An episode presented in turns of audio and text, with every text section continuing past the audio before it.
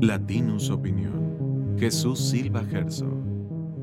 Estamos ya a unas eh, cuantas horas de que arranque finalmente, ya de manera formal, la campaña por la presidencia de la República. Hemos tenido pues muchos rounds de sombra, muchos episodios, eh, en, una, en una contienda que no se ha podido desplegar con, con la naturalidad eh, que, con la que deben desenvolverse las competencias electorales, la competencia política.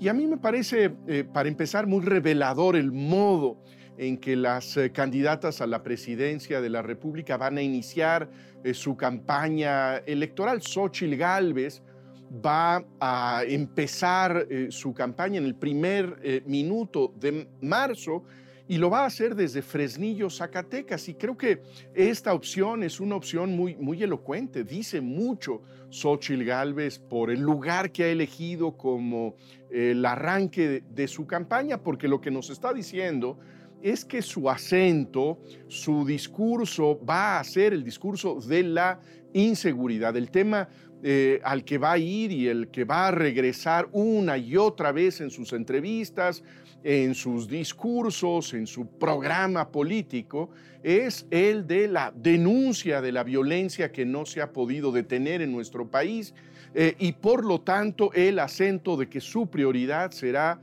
eh, sin lugar a dudas el de, la, el de la seguridad. No es que sea el lugar más pobre del país, pero es eh, el, emblema de la vulnerabilidad, de la inseguridad, de este México sangriento en el que se ha eh, convertido nuestro país. Ahora, en contraste con esta elección, Claudia Sheinbaum va a empezar en el zócalo, va a apostar por esta capacidad de movilización del régimen y lo que va a intentar eh, Claudia Sheinbaum es reforzar la imagen de que la contienda está ya decidida, que no hay en realidad eh, competencia por la presidencia de la República. Es decir, trata de mostrar eh, en la gran concentración del Zócalo, que seguramente veremos este viernes, la musculatura del López Obradorismo.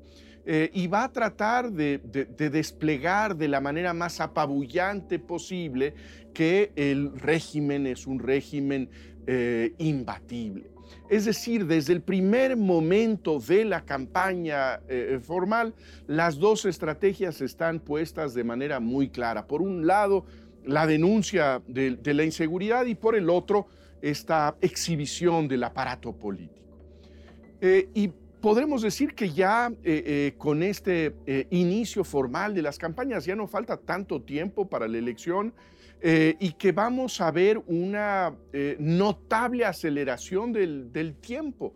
Vamos a escuchar la batería de las propuestas, vamos a ver los, los debates entre las candidatas, vamos a ver una confrontación de, de proyectos. Pero a unas cuantas horas de que eh, se escuche ese campanazo del último round de las elecciones presidenciales, creo que hay algunas cosas que ya parecen muy claras y algunas lecciones eh, eh, de las que podemos aprender hacia adelante.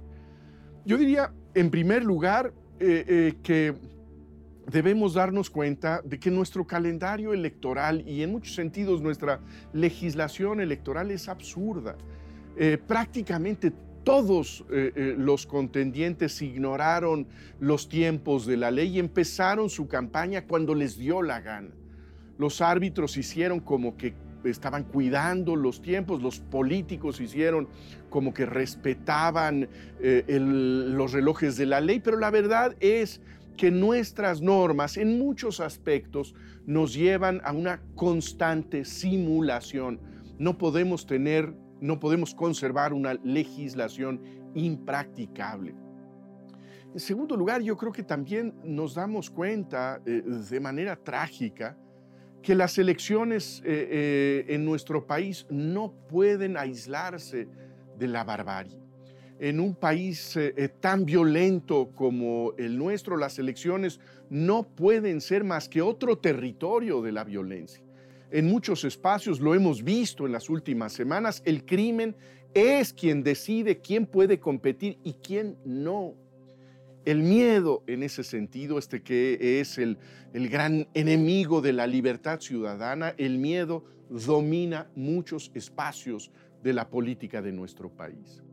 Y en tercer lugar, creo que también nos podemos dar cuenta, antes de que empiecen eh, eh, formalmente las campañas, eh, podemos decir que en tiempos de polarización resulta enorme difícil mover la aguja de las, de las preferencias electorales. Y es que la gente ha invertido ya de una u otra manera un, un, gran capital, ha, ha, invertido mucho tiempo, ha invertido mucha pasión eh, en defender una causa, una causa que se percibe como una causa irreconciliable con, con la causa del otro bando. Es decir, en estas condiciones de, polarización política, mudar de preferencia electoral es mucho más difícil que hacerlo en, otras condiciones.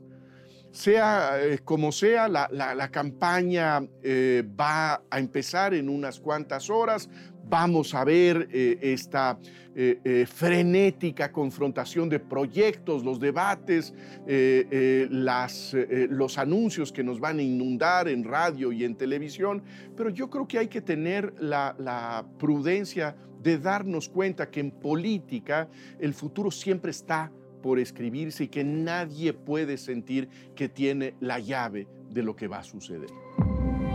Esto fue una producción de Latinos Podcast.